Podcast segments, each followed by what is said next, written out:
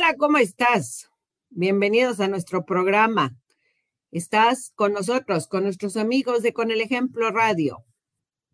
¿Cómo has estado? ¿Cómo te ha tratado el COVID? ¿Cómo andas con esto de esta pandemia? Esperemos que todos ustedes que nos acompañan estén gozando de una excelente salud y que puedan ustedes también, este, pues si les, si salieron positivos, pues les sea leve esta, esta contingencia diría alguien que conozco, no hay, no hay mal que dure 100 años ni, ni quien lo aguante. Tú y yo estamos en la radio con nuestros amigos de Con el Ejemplo ACE. Búscalos en sus redes sociales, Facebook, Twitter e Instagram con el ejemplo ACE. O en su página de internet www.conelejemplo.org. Quédate con nosotros. Aprendamos juntos.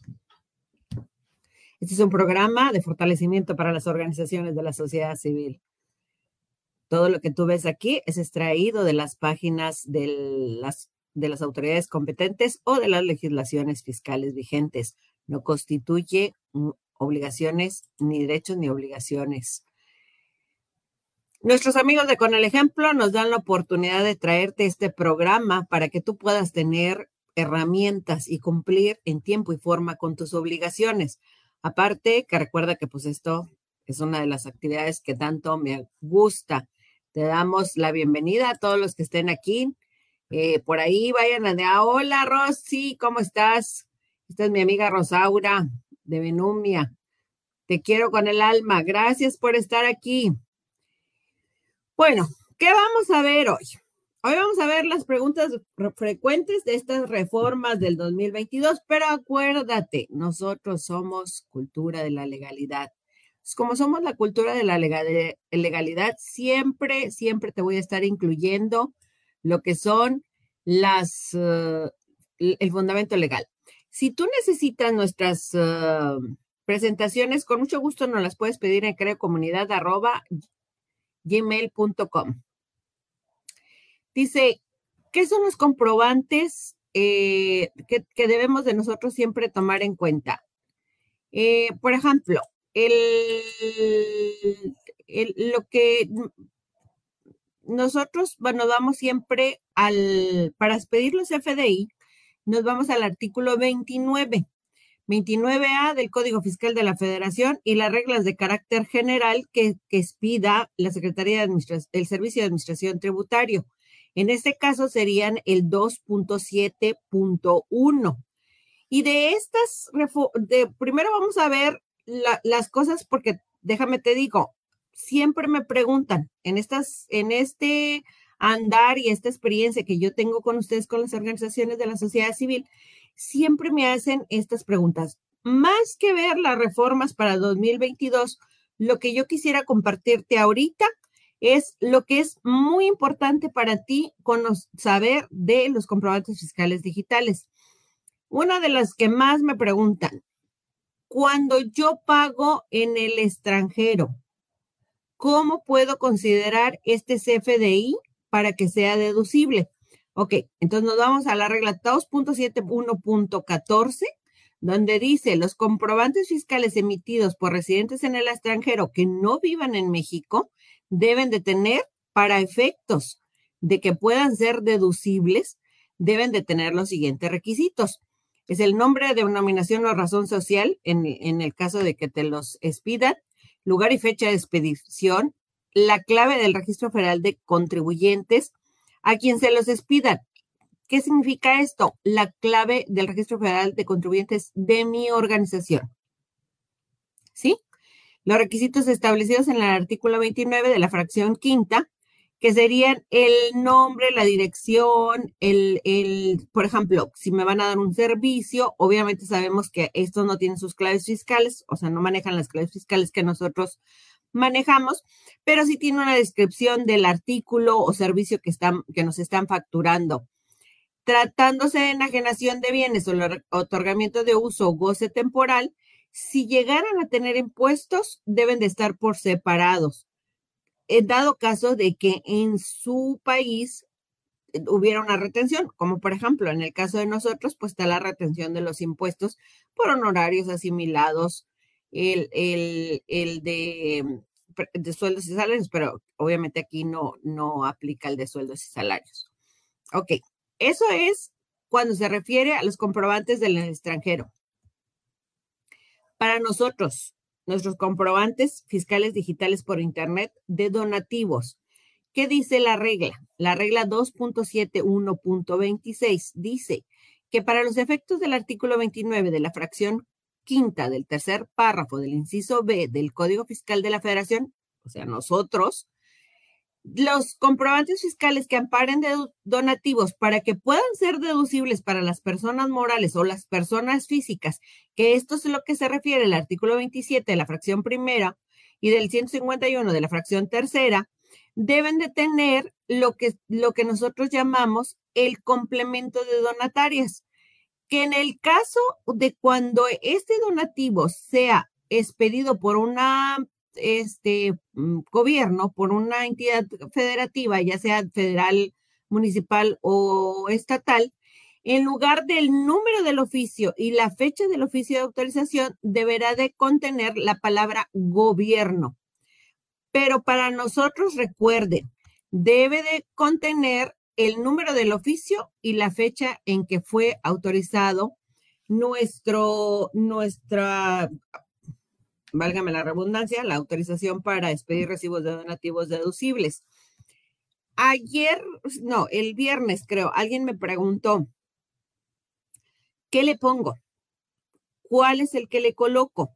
¿Cuál número del, del oficio? Si yo tuve una renovación. Bueno, el artículo 29 del A de la fracción quinta en el inciso B, que es la que nos corresponde a nosotros, dice que en el complemento de donatarias debe de contener el número del oficio de autorización o la renovación. En algunos casos, los donantes nos piden que el número de oficio que, que contenga nuestro CFDI sea aquel que está en la lista o en el listado que aparece en la página del SAT. Si ustedes se fijan, la, si nosotros nos vamos a la página del, Servicio de Administración Tributaria, vemos que hay un Excel donde contiene los datos de cada uno de los que estamos vigentes o que tenemos autorización para expedir recibos de donativo. Pero si se fijan, eh, no está actualizada. De hecho, la última yo creo que publicó el SAT fue la del 2020. Entonces, por eso te digo, en algunos casos, el, donante te pide que el número que aparezca en tu complemento de donatarias sea precisamente el que tiene el listado del Excel. Pero también el mismo, la misma autoridad te dice, puede ser el oficio de autorización o el de renovación. Cualquiera de los dos que tú coloques es correcto. Pero, fíjate una cosa, yo pedí actividades adicionales o tuve una modificación de nombre, de, de representante legal, etcétera. Ok, entonces el oficio nuevo que me otorguen, el acto administrativo nuevo, perdí la donataria y volví a, a obtenerla. Bueno, entonces ahí sí vas a colocar el número del oficio del que te está otorgando actividades adicionales, de donde cambiaste el nombre, perdiste la donataria y solicitaste una nueva autorización. Bueno, esos son los números de oficio que tú tienes que colocar, porque este deja sin efecto el anterior. Igual, si tú tienes dudas en ese tema, no dudes en mandarnos un correo. Es uh, creo comunidad gmail.com, sino aquí con nuestros amigos de Con el Ejemplo Radio.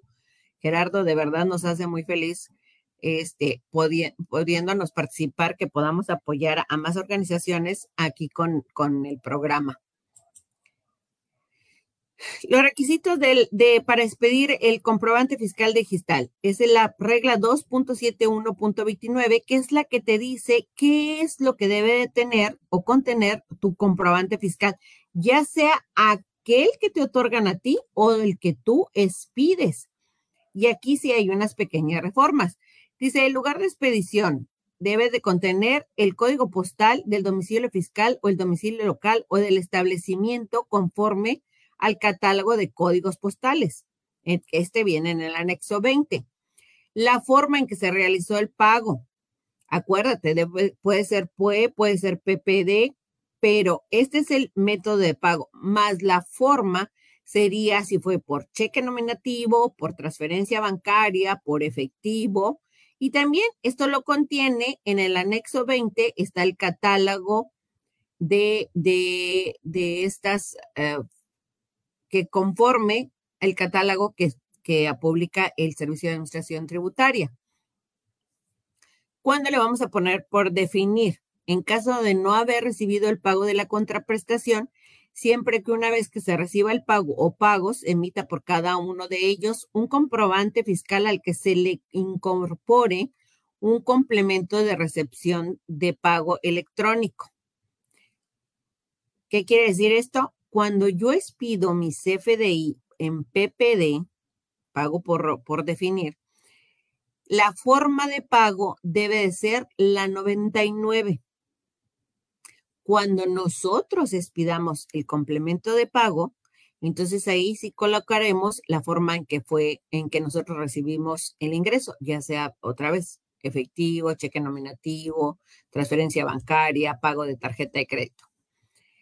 Dice, cuando la contraprestación se pague en una sola exhibición en el momento que se expida el comprobante fiscal o haya sido pagada antes de la expedición del mismo.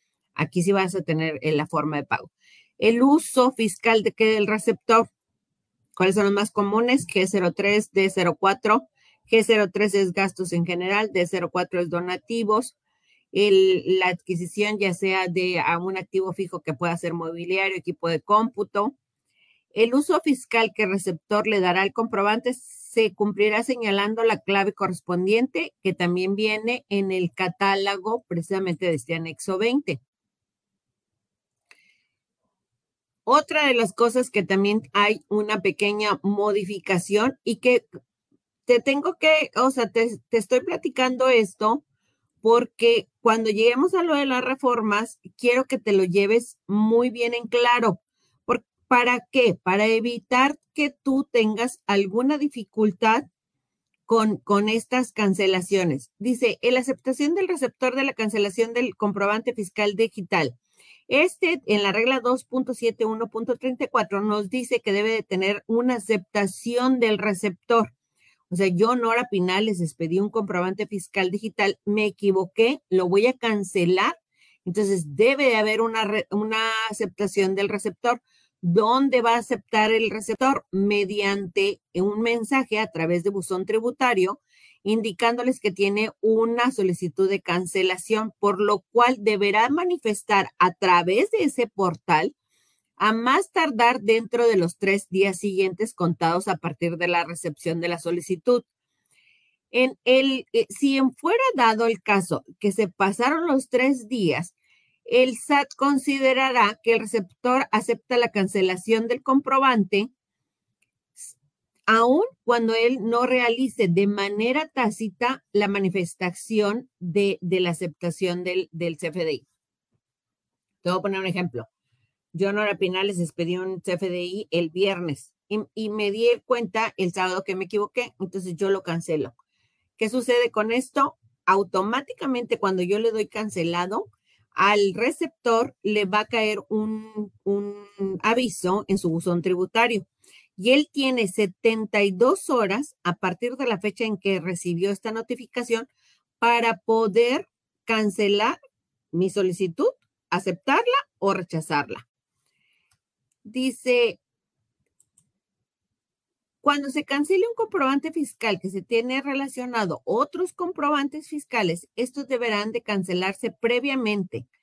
En el supuesto de que se cancele un comprobante fiscal aplicando la facilidad prevista en esta regla, pero la operación subsista, emitirá un comprobante fiscal digital nuevo y este será relacionado con el que se canceló vuelvo a lo mismo, te estoy platicando todo esto porque no, acuérdate que nosotros somos una cultura de la legalidad. O sea, siempre, siempre tenemos que estar viendo precisamente las reglas, los artículos, porque te van a servir más adelante. No pretendemos que te las aprendas, pero por lo menos sí saber de quién son, del Código Fiscal de la Federación, el, la regla de la resolución miscelánea. ¿Por qué te estoy platicando esto? Porque esto tienes que tenerlo muy en cuenta ahorita cuando vayamos a las reformas de la expedición del comprobante fiscal digital. Eh, Mari Carmen, mucho gusto. Gracias por estar aquí, como siempre. Este, pues muchas gracias a todos los que nos acompañan. En verdad es un gusto tenerlos. Si tienen preguntas y si creen, yo sé que este tema es un poquito mm, más difícil que a, lo mejor en, otros temas por todos estos cambios que ha, habido. Entonces, si tú tienes alguna pregunta, con, por favor, con toda la confianza, haznosla saber. Si no quieres aquí en, vivo, con mucho gusto a nuestro correo creocomunidad.gmail.com podemos este, darte eh, eh, solución o, bueno, no somos eh, Mr. Google, pero nos acercamos un poquito. Fíjate lo que dice la regla 2.71.35. Para que yo cancele un comprobante fiscal digital sin aceptación del receptor, deben de ser en los siguientes supuestos.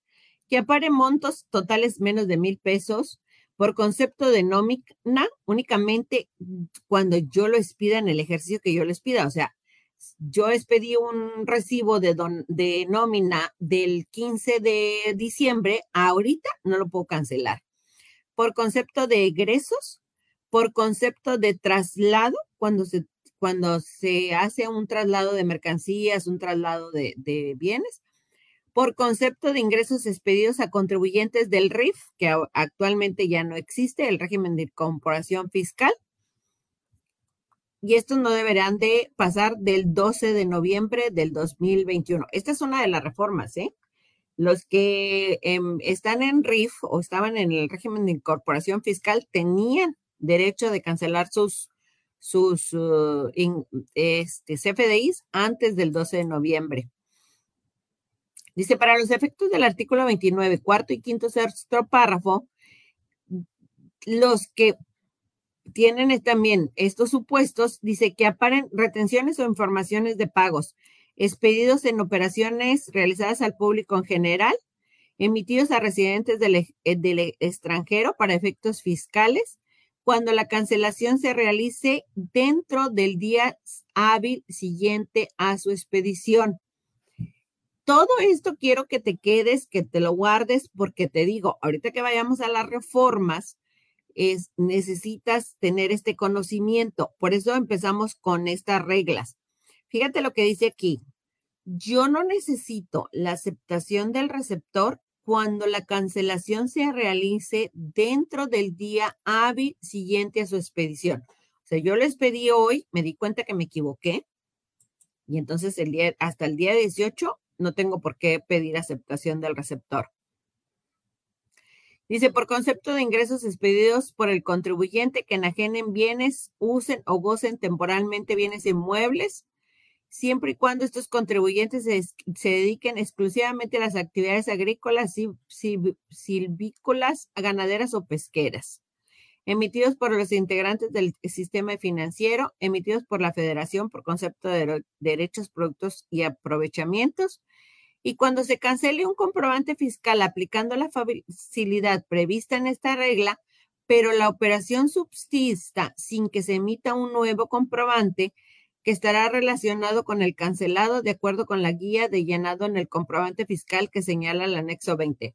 O sea, si hay una operación, esto es la parte o lo que diría un maestro que yo tenía, la key words, o sea, la, ya, la palabra clave, si existe una operación, existe un supuesto, tú expediste el CFDI, pero te equivocaste por X, por Y, te faltó una letra, el apellido estaba equivocado, ¿qué, vas a ¿qué va a suceder? Cuando lo canceles tienes que relacionarlo con el que estás cancelando. esa es la reforma. Dice, para la opción para que el comprobante fiscal se establezca en un método de pago, pago en una sola exhibición. ¿Por qué te traigo esta regla? Porque antes hacíamos los, los recibos al principio del mes de donativos y luego llegamos al final del mes y no nos lo pagaron y los voy a cancelar. Ya no. ya no lo hagas así porque precisamente por estas reformas vas a tener mm, pues más dificultades. Dice, para los efectos del artículo 29, si yo quiero colocar el método de pago de una sola exhibición, esto siempre podrá ser considerado como pagado en una sola exhibición para efectos siempre que se haya pactado o se estime que el monto total que ampara el comprobante se recibirá a más tardar el último día del mes de calendario en el que se expidió. ¿Te acuerdas? ¿Qué es lo primero que tú dices? Yo recibí un ingreso y yo tengo dentro de las 72 horas que expedir este comprobante fiscal. En pues, si no, si no sabí, o sea, si no lo vas a, si no ya no recibiste el ingreso y entonces, ¿cuál sería la obligatoriedad? Que tú lo expidieras en pago, en, en método de pago PPD. Y luego, cuando recibas el ingreso, elaborar un complemento de pago, ¿verdad?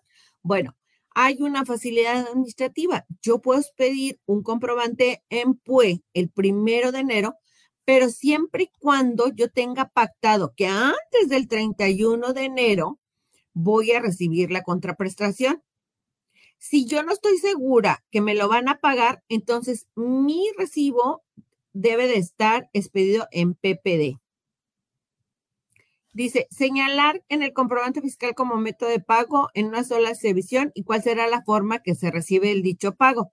Volvemos a lo mismo, puede ser transferencia, eh, cheque nominativo, eh, tarjeta de crédito se realice efectivamente el pago de la totalidad de la contraprestación a más tardar en el plazo señalado en la fracción primera. O sea, yo los pedí el 5 de enero, yo tengo que tener la seguridad que antes del 31 de enero voy a recibir el dinero.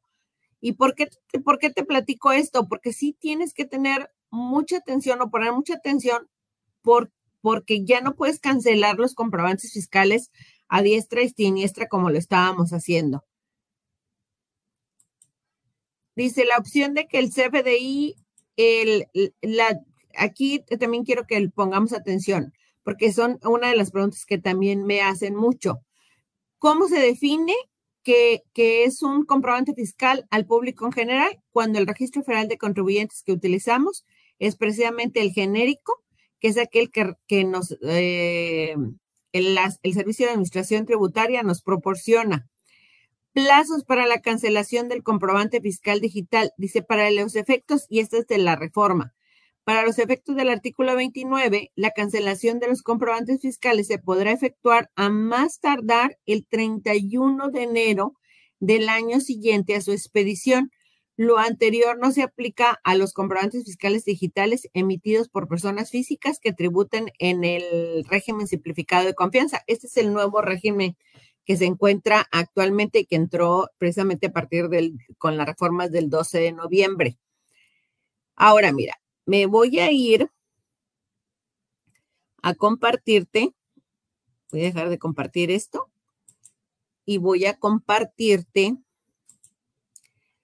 esto, acuérdate que todo, todo lo que tú ves aquí es, eh, se encuentra precisamente en las páginas de las autoridades este, aquí está, de las autoridades competentes. Eh, lo que estamos viendo ahorita son las preguntas frecuentes y escenarios para la cancelación conforme a la reforma fiscal. ¿Sí lo estamos viendo? Sí, sí lo estamos viendo. Dice, una de las primeras preguntas, si emitió una factura o comprobante fiscal de la versión 3.3 y al solicitar la cancelación es necesario indicar el motivo de cancelación o, o solo se aplica para la versión 4.0. Aquí la respuesta de la autoridad dice que a partir del primero de enero del 2022 será requerido señalar el motivo por el cual se cancela el comprobante. Esto aplica a cualquiera de las versiones de los comprobantes fiscales digitales que tú tengas. Acuérdate que la obligatoriedad para el cambio de la versión 3.3 a la versión 4 en, comienza al, primero de abril. O sea, nosotros tenemos todavía estos meses, enero, febrero, marzo, para poder hacer ese cambio. Dice, en caso que se deberá seleccionar como motivo de cancelación la opción 01, que es un comprobante emitido con errores en relación, dice, este supuesto se aplica cuando la factura generada contiene un error en la clave del producto, el valor unitario, el descuento o cualquier otro dato por el cual se haya, se deba respedir. En este caso, primero se sustituye la factura y cuando se solicita la cancelación, se incorpora el folio de la factura que sustituye a la cancelada. En palabras en español, yo elaboré una, un CFDI, en el caso de nosotros es un recibo de donativo, me di cuenta que me equivoqué. Entonces, elaboro el nuevo y cuando le ponga el motivo de la cancelación del, del original, voy a relacionarlo con el nuevo va de nuevo. En mi recibo de donativo, el número 10, me di cuenta que estaba equivocado. Entonces voy a elaborar el CFDI 11. Cuando yo vaya a cancelar el 10, voy a colocarle la opción de comprobante emitido con errores con relación. Entonces, ¿qué voy a hacer ahí? Voy a relacionar el 11 con el 10. Parece difícil, pero no te mortifiques, no es tan difícil. Ya con la práctica vas a ver que, que, que, que no, ya no va a ser tan difícil. Dice, ¿en qué caso se deberá seleccionar como motivo de cancelación la opción 02 comprobante emitido con errores sin relación? Este supuesto aplica cuando la factura generada o el comprobante fiscal digital contiene un error en la clave del producto, valor unitario, descuento o cualquier otro rato y no se requiera relacionar con otra factura generada. ¿Cuál podría ser el ejemplo? Que no hay la contraprestación. Aún no se da. O sea, yo expedí un recibo el día 10 de enero, aún no me pagan, pero ya me di cuenta que me equivoqué.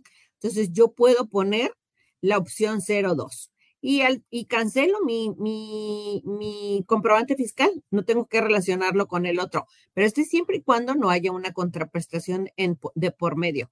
Dice, ¿en qué caso se deberá seleccionar con motivo de cancelación la opción 03, donde no se llevó a cabo la operación? En el supuesto aplica cuando se facturó una operación que no se concreta. O sea, yo facturé el 5 de enero con PUE, ¿sí? Y llegué el 31 de enero y nadie me pagó. Entonces, ¿cómo voy a cancelar el CFDI? Con la opción 03, que no se llevó a cabo la operación. ¿En qué caso se deberá seleccionar con motivo de cancelación la opción 04, la operación nominativa relacionada con la factura global? Este supuesto aplica cuando se incluye en la venta factura de operaciones con el público en general y posterior a ellas el cliente o el donante te solicita su comprobante fiscal. ¿Cuántas veces te ha pasado? ¿Cuántas? Y no me, no me vas a dejar mentir. ¿Cuántas veces nos ha sucedido eso?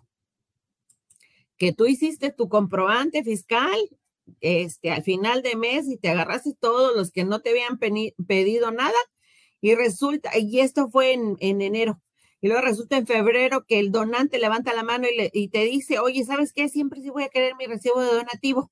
Bueno, entonces, ¿cómo voy a cancelarlo? Voy a utilizar precisamente el 04 operación nominativa relacionada con la factura global.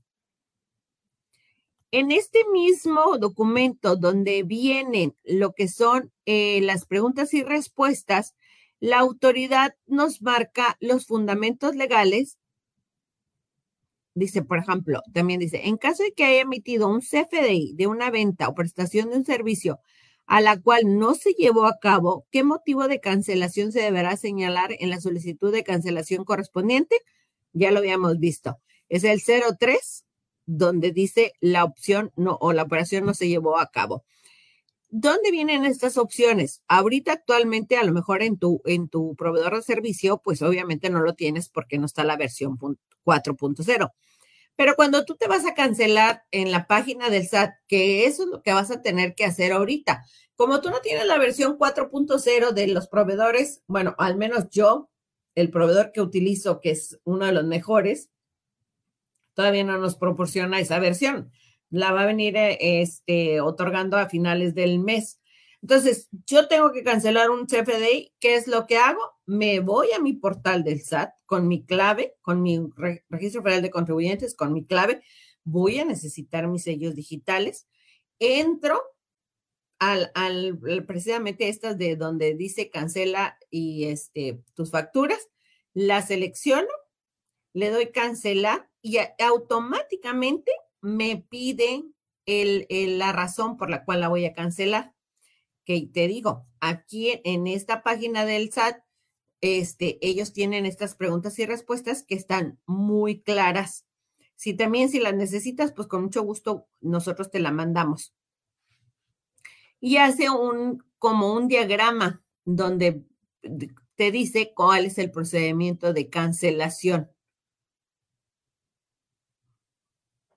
Que te digo, está sencillo aquí lo que vamos nosotros a tomar en cuenta es precisamente estas reglas que estuvimos viendo. La regla de, de cuándo tengo que solicitar estas eh, a, este receptor para que me autorice. Y también sobre todo este tema de, de los, las fechas y los periodos de cancelación en las que yo puedo hacerlos. Por ejemplo, las del año pasado, del 2021, yo tengo hasta el 31 de enero de este año para poder hacer la cancelación de estos comprobantes fiscales digitales y no llegues a tener algún problema con tu, con tu, este, con Hacienda más bien. Rosy, si voy a pedir toda la exposición, así me queda más claro. Yo sé que este tema está, este, que por cierto, ya me pasé de tiempo, ahorita Gerardo me va a decir. Yo sé que está difícil, sí, sí está difícil, pero porque, porque ha habido muchos cambios, o sea, apenas nos estamos acostumbrando a uno y resultó que la autoridad ya nos mandó otro. Si tú necesitas mayor apoyo, Acuérdense que para eso tenemos estos programas. Nos pueden pedir aquí con nuestros amigos de Con el Ejemplo Radio o enviarnos un, un mensaje a Creo Comunidad y decirnos, a ver, Nora, pues vámonos mejor primero por las preguntas y respuestas que traía el SAT y vámonos con ejemplos más claros y este, y así nos vamos esta media hora. O si tú quieres que yo te comparta esta información, claro que sí, con mucho gusto yo te, yo te lo comparto. Sí, ya sí, se quedan grabados los programas aquí en la página de nuestros amigos de Con el Ejemplo Radio. Pueden buscar, de hecho, las de anteriores. Y muy difícil. No, no es difícil, es nada más que nos vayamos acostumbrando a, las, a la reforma. Muchas gracias por estar con nosotros. A mí, como siempre, se me acaba el tiempo, pero déjenme decirles, les voy a dar un, un, un gol, como luego dirían. De este tema vamos a tener muchos, muchos talleres durante todo el año. De hecho, se está previniendo alianzas con hasta con gobierno del estado. Entonces, créanme que los primeritos, primeritos que que si se llegan a dar estas, estas uh, talleres y capacitaciones, van a ser ustedes. Yo con mucho gusto les voy a compartir las fechas para irnos poco a poco. Hola, Baudelio, gracias por estar aquí con nosotros. De verdad, muchísimas gracias por acompañarnos, a Leli Treviño. con, miren, con toda la confianza, yo se los vuelvo a repetir como siempre así como ustedes aman esta, este, estar siempre haciendo su objeto social, su misión y visión, yo amo estar aquí. Yo amo estar este, dando estas capacitaciones, este fortalecimiento. A mí me encanta. Entonces, ténganme la confianza, acérquense con, con, nuestros amigos de aquí Con el Ejemplo. pueden marcarnos al 811-371-6811 o nos mandan un correo a creo comunidad arroba gmail. Ahora sí, definitivamente ya me tengo que ir porque ya me pasé mucho de tiempo. Gracias, Marlene Pérez, por estar aquí. Gracias, Aida Araceli. Si ustedes necesitan que, que nosotros les enviemos esta información, con mucho gusto. Y les digo, vamos a tener capacitaciones en, en, en, con alianzas con otras, con otras fundaciones o con hasta traemos aquí como que a ver si se nos da. Entonces, este tema de los comprobantes fiscales nos vamos a ir más despacito ahorita porque nada más tenemos 30 minutos, pero este, si Dios quiere antes de que termine enero, créanme que esto lo vamos a repetir y si Dios quiere, la semana que entra nos volvemos a venir con este tema de los comprobantes, pero ya con ejemplos más claros. Ahorita sí era necesario porque sí me urge que vayan ustedes aprendiendo toda esta cultura de la legalidad. Les digo, no que se aprendan así 2.7, no, no es necesario, pero sí por lo menos tener una noción de cuáles son nuestras legislaciones, cuáles son las normas jurídicas que nos competen.